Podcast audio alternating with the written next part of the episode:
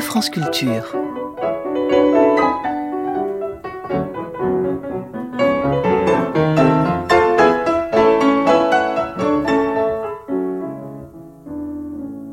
Fondé immédiatement après la guerre par Roland Petit, qui venait de quitter à 20 ans l'Opéra de Paris, les ballets des Champs-Élysées appartiennent à la grande histoire de la danse, comme précurseurs d'un âge nouveau du ballet et pour le nombre de jeunes talents de danseurs et de chorégraphes qu'ils révélèrent durant leur courte existence. En 1946, un an après la naissance des ballets des Champs-Élysées, les animateurs de la compagnie, avec en tête Roland Petit et l'héritier des ballets russes de Diaghilev, Boris Kokno, étaient les invités de Tribune de Paris sur la chaîne nationale. C'était là l'occasion pour Paul Guimard de faire avec eux le point sur ce qu'était alors le renouveau du ballet en France et dans le monde, et de les interroger sur le fonctionnement des ballets des Champs-Élysées et sur leurs projets immédiats. Tribune de Paris, les ballets des Champs-Élysées, une émission diffusée le 3 mars 1946 sur la chaîne nationale.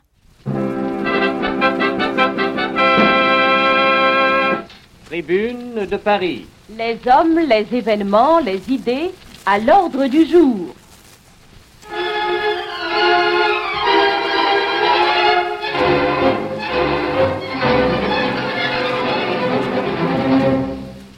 L'un des événements marquants de la saison de Paris est constitué depuis hier soir par le nouveau cycle de représentation des ballets des Champs-Élysées.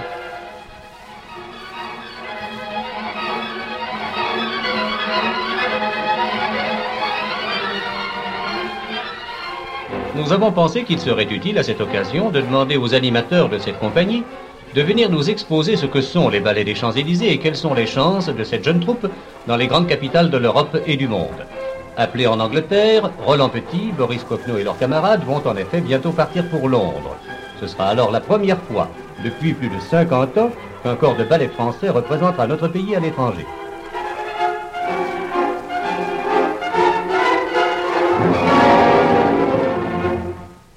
Nous avons donc ce soir dans le studio de la Tribune de Paris les directeurs des ballets des Champs-Élysées et quelques-uns de leurs collaborateurs. Roland Petit, tout d'abord. C'est le maître de ballet et c'est le fondateur de la troupe. Son grand-père était bûcheron. Son père, restaurateur, a commandité toute aventure et ne cesse pas de subvenir à ses besoins.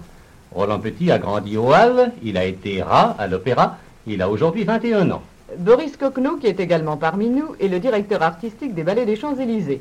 Il a travaillé avec Serge de Diaghilev, pour lequel il a écrit de nombreux livrets. Secrétaire général des ballets des Champs-Élysées, Irène Lidova est l'auteur du Déjeuner sur l'herbe. C'est elle, durant les années de l'occupation, qui a formé Roland Petit. Anna Nevada, en dépit de son nom, est française. C'est la danseuse étoile de Los Capriccios et c'est elle qui en a réglé les ballets. Elle a 17 ans. Il y a là également notre ami Joseph Cosma, qui a écrit la musique de Rendez-vous, et le peintre Jean-Denis Malclès, qui a créé les costumes et le décor de La fiancée du diable. Avant de nous entretenir avec eux, nous allons donner la parole à M. Pierre Tugal, directeur du musée de la danse, directeur également des archives internationales de la danse. Une première question, Monsieur Tugal. Pouvez-vous, en quelques mots, nous fixer sur le développement du ballet en général? Il fut un temps où plusieurs théâtres français possédaient d'excellentes troupes de ballet. Et ainsi, une noble émulation était permise. Mais, pour diverses raisons, les directeurs abandonnèrent cette tradition. Alors, tout fut centré sur l'opéra. Et peu à peu, les danseurs devinrent artistes fonctionnaires. Dès lors, aucune compétition ni aucune concurrence ne furent plus possibles. L'art de la danse devint formaliste et sec. Ce fut la décadence du ballet. Avec la venue du ballet Diaghilev, les choses changèrent d'aspect. Les artistes se rendirent compte des immenses possibilités que contenait le ballet. Le ballet prit donc un développement inouï. Une voie nouvelle s'ouvrit pour les théâtres et à l'étranger se formèrent des troupes indépendantes. Mais en France actuellement? À ma connaissance, la compagnie de Roland Petit est la première compagnie privée bien organisée et ayant un répertoire. Mais précisément, pouvez-vous nous dire, Monsieur Tugal, quels sont les rapports entre le ballet de l'opéra et les compagnies dites libres, comme celle de Roland Petit? Roland Petit est une compagnie libre, en effet. L'opéra a une tradition et l'existence d'un corps de ballet de premier ordre est nécessaire au prestige de la France. Le répertoire d'une compagnie libre répondra plus aisément à l'aspiration de leur présence. Une même nécessité s'est fait d'ailleurs sentir lors de la réorganisation de la comédie française. Ensuite, en cas de compétition internationale, une troupe telle que celle de Roland Petit peut représenter la France. Vous estimez effectivement que la compagnie Roland Petit, qui est la seule compagnie libre, peut nous représenter, enfin représenter la France dans le domaine de la danse Sans aucun doute, et je l'ai dit en toute indépendance. Voici d'ailleurs les raisons. D'abord, ce jeune maître français est plein de talent et profondément artiste. Puis, il a su créer une œuvre, ce qui, ma foi, n'est pas aisé, comme j'ai pu le constater par une participation à une trentaine de ballets. L'œuvre de Roland Petit commande le respect. Enfin, Monsieur Tugal, une dernière question. Que pouvez-vous nous dire sur la composition de la troupe de Roland Petit? Elle est excellente. Tous les participants, animés d'une ardeur juvénile, sont des artistes dans la plus large acception du mot. Solange Schwartz, l'étoile la troupe, est une des plus brillantes danseuses de l'Europe. Je me garderai d'oublier Boris Kochno, que le public connaît moins, mais dont la présence, quoique invisible, est sensible à tout instant. Le travail silencieux, mais combien efficace, de la secrétaire générale Irène Lidova contribue aussi à la réussite.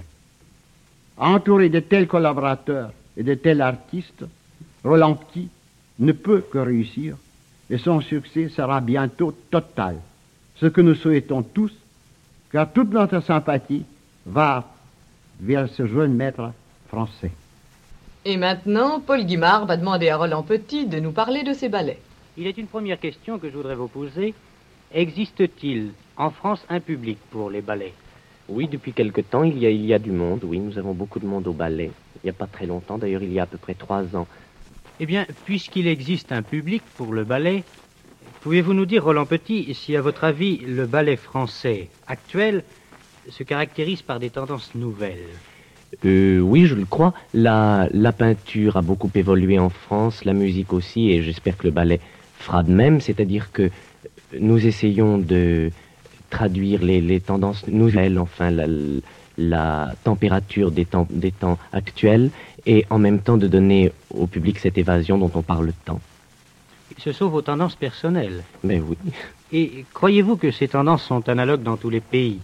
Enfin, ou tout au moins dans les pays où vit le ballet actuellement, en Angleterre, ou en Amérique, ou en Russie. Eh bien, je ne sais pas, nous n'avons pas vu grand-chose depuis que les frontières sont fermées. C'est tellement difficile de quitter la France. Mais euh, j'ai vu l'année dernière les Sadler's Wells, euh, j'ai beaucoup vu de photos euh, des ballets américains, et j'ai eu l'impression que c'était très beau dans des genres très différents, c'est-à-dire que il y a de merveilleux éléments que en Amérique, à New York par exemple, j'ai des amis qui en reviennent, on m'a expliqué beaucoup de choses. On fait des, des ballets sur du jazz, on fait euh, des ballets à grande mise en scène, tout ça, mais ça tout de même un genre très américain et en Angleterre un genre très anglais, enfin partout comme ça. Mais, mais euh, il n'y a pas évidemment chez eux le, le centre, le foyer artistique qu'il y a en France, c'est-à-dire les, les, peintres euh, qui, qui, naissent qui, à Paris, enfin, les, les musiciens, euh, tout ce qui a permis à Diaghilev à, oui.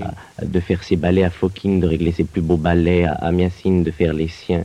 Et, et enfin, nous avons cette chance d'être à Paris et de pouvoir faire toutes Par ces conséquent, belles choses. ce sont les tendances françaises qui, à votre, ami, qui, à votre avis, commandent les tendances étrangères. Je le crois, oui. Je crois que nous sommes influencés par tous les pays, mais que nous savons l'adapter, euh, euh, que nous savons en faire une chose plus, plus complète, plus, plus classique, plus, plus grande, enfin.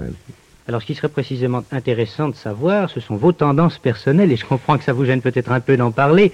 Aussi, je vais demander à Irène Lidova si elle veut nous donner quelques détails. Eh bien voilà, Roland Petit n'a que 22 ans, mais je crois que c'est lui qui représente vraiment actuellement l'avenir la, la, de la chorégraphie française. C'est enfin c'était le premier maître de ballet français depuis disons 50 ans, n'est-ce pas? Et c'est lui, c'est en citant Roland Petit que nous pouvons à peu près définir ce, ce qu'on attend du ballet, ce qu'on attend de cette tendance. Et c'est cela justement que nous voudrions savoir. Eh bien, il me semble que son ambition, c'est- de faire des ballets qui plaisent à tout le monde, c'est-à-dire qui, qui puissent toucher tout le monde. C'est-à-dire élargir le public du que ballet. ce ballet ne soit plus fait pour, pour, pour vraiment pour l'élite, Ou pour les snobs. que ce soit fait un peu pour, pour, les- pour la jeunesse, qu'il soit compris par tout le monde. Et je crois que ce soit que les forains de Boris Coquenot, que ce soit le rendez-vous de Prévert, ce sont des ballets d'atmosphère. Il, il sait créer une ambiance, il sait créer un spectacle qui touche le grand public. Et on revient à la question dont on a parlé tout à l'heure, c'est Oui. que le public s'élargit de plus en plus, il comprend le ballet de plus en plus. En fait, de cette façon, il pourra vivre beaucoup plus longuement, enfin, et avoir beaucoup plus de possibilités en France. Mais vous l'avez remarqué effectivement par vos salles. Vous avez Nous remarqué. l'avons remarqué par nos salles, et nous le remarquons de plus en plus, surtout en province, où vraiment tout le ballet touche et il, il touche un public qui n'a jamais vu de ballet. Je vous remercie. Voulez-vous nous dire, Boris Coquenot, si vous avez rencontré de sérieuses difficultés dans la réalisation de vos ballets des Champs-Élysées?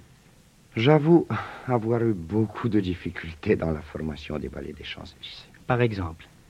Je considère que la difficulté principale était, comment dirais-je, l'unification des éléments disparates destinés à former notre compagnie. En réunissant avec Roland Petit les danseurs pour les ballets des Champs-Élysées, j'ai eu affaire à deux éléments complètement différents. Les uns, quoique très jeunes, n'avaient l'habitude que des récitals où tous les projecteurs se concentrent sur une personne. Et les autres sortaient de l'école et n'avaient aucune habitude de la scène. Donc, la grande difficulté était de marier ces deux éléments et de créer un climat théâtral d'ensemble qui est la vraie base d'un ballet. Et vous croyez, vous qui avez une riche expérience des ballets à travers le monde, que les ballets des Champs-Élysées peuvent désormais rivaliser sur le plan international avec les, les plus importants des autres pays? Je considère qu'ils ont tout pour le faire. Outre mon ami Roland Petit, des danseurs comme Solange Schwartz, Nevada, Skorik, Babilé, Algarov, des nouvelles musiques de Jacques Ibert, de Soguet, d'Oric, des décors et des costumes de Christian Bérard, de Jean Hugo, de Malclès, et en plus des engagements dans le monde entier. Ce qui est évidemment la meilleure preuve. Je l'espère. Parmi les œuvres nouvelles que Roland Petit a inscrites à son programme figure Rendez-vous. Sous l'argument à la fois poétique et réaliste de Jacques Prévert, que Carnet transpose du reste actuellement pour le cinéma, Cosma a écrit une musique qui connaît le plus grand succès. On sait que le film Rendez-vous, le premier que Marcel Carnet réalise après Les Enfants du Paradis, a une histoire, pour ne pas dire des histoires. Marlène Dietrich et Jean Gabin devaient en être les vedettes. La défection de ces deux acteurs mit Carnet dans un grand embarras. Et ce sont deux jeunes, deux débutants au cinéma, Nathalie Natier et Yves Montand, qui remplacent en définitive Marlène et Gabin. À l'origine de ce film, dont on parle tellement, il y a donc le ballet de Roland Petit sur le thème de Prévert et la musique de Cosma. Cosma, nous vous l'avons dit, est ce soir avec nous, et il va dessiner au piano une brève illustration sonore de Rendez-vous. Mon cher Cosma, si vous voulez bien.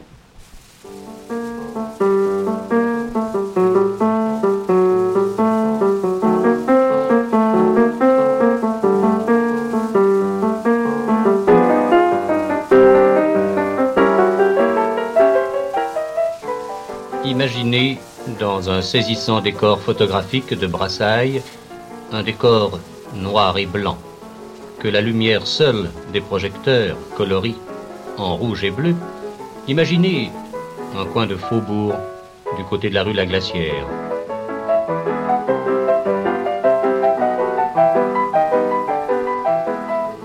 Dans le bleu, d'inquiétantes ruelles à escalier, quelques façades blafardes, et tout éclaboussé de rouge, un bistrot musette.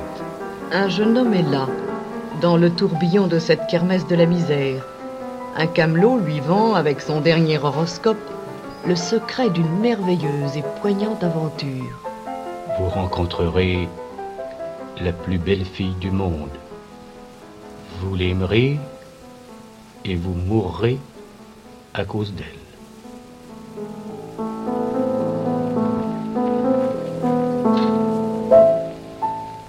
À travers les rues désertes, sous les énormes piliers du métro de la chapelle, le jeune homme marche, sans y croire, vers son rendez-vous avec le destin.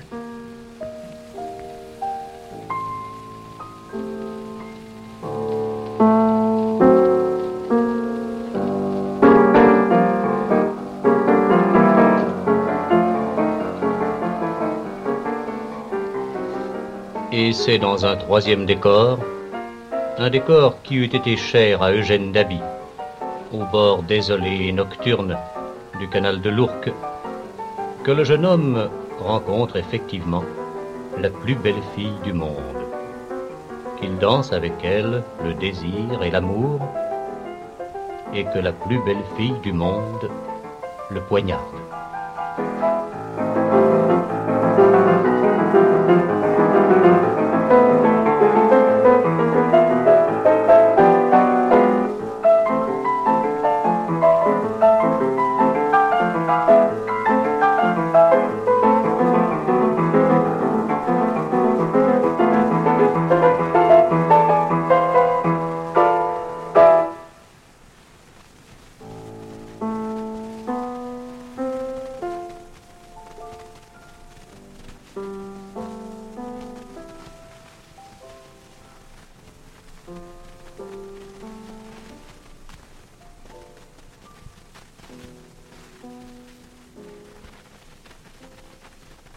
Parmi les prochaines réalisations de Roland Petit, un ballet qui s'intitule Les Caprices, d'après Goya, sur une musique espagnole du 18e harmonisée par Tony Aubin, a été réalisé par Anna Nevada. Anna Nevada a 17 ans, elle est à notre studio et je crois que c'est une bonne occasion de connaître les théories d'une jeune chorégraphe. Anna Nevada, comment avez-vous réalisé votre ballet des Caprices? Bien voilà, ça n'est pas très compliqué.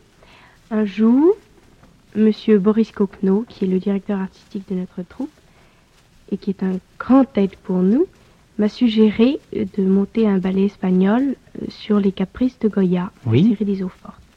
C'est pour cela d'ailleurs que nous avons pris ce nom pour ce ballet espagnol qui est mon premier ballet. Et ça ne vous a pas effrayé?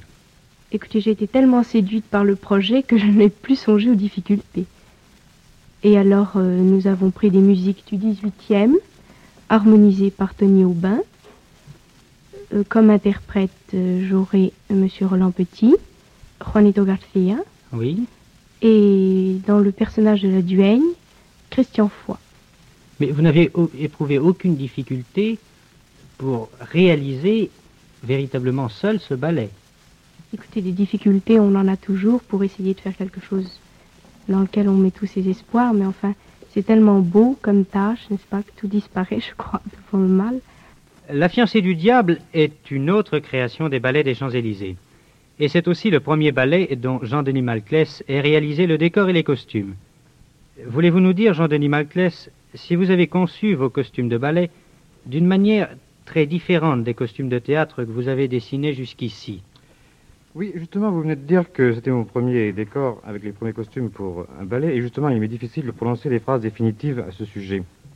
Toutefois, il est certain que la conception des décors et des costumes pour un ballet, particulièrement les costumes, implique certaines contraintes, si l'on veut, car il faut tenir compte euh, du mouvement et ne rien concevoir qui puisse gêner ou compliquer ou même brouiller la ligne chorégraphique.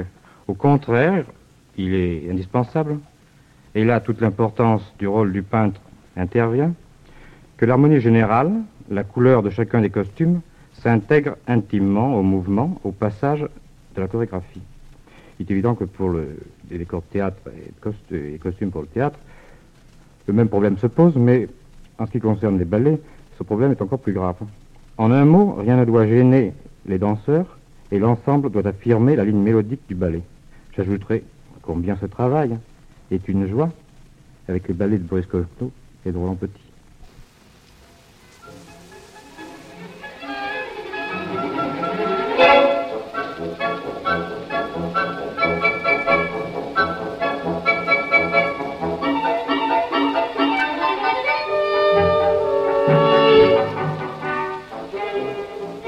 Les risques et les chances des ballets viennent d'être évoqués à la tribune de Paris par Pierre Tugal, Roland Petit, Boris Coquenot, Irène Lidova, Joseph Cosma, Anna Nevada et Jean-Denis Malclès.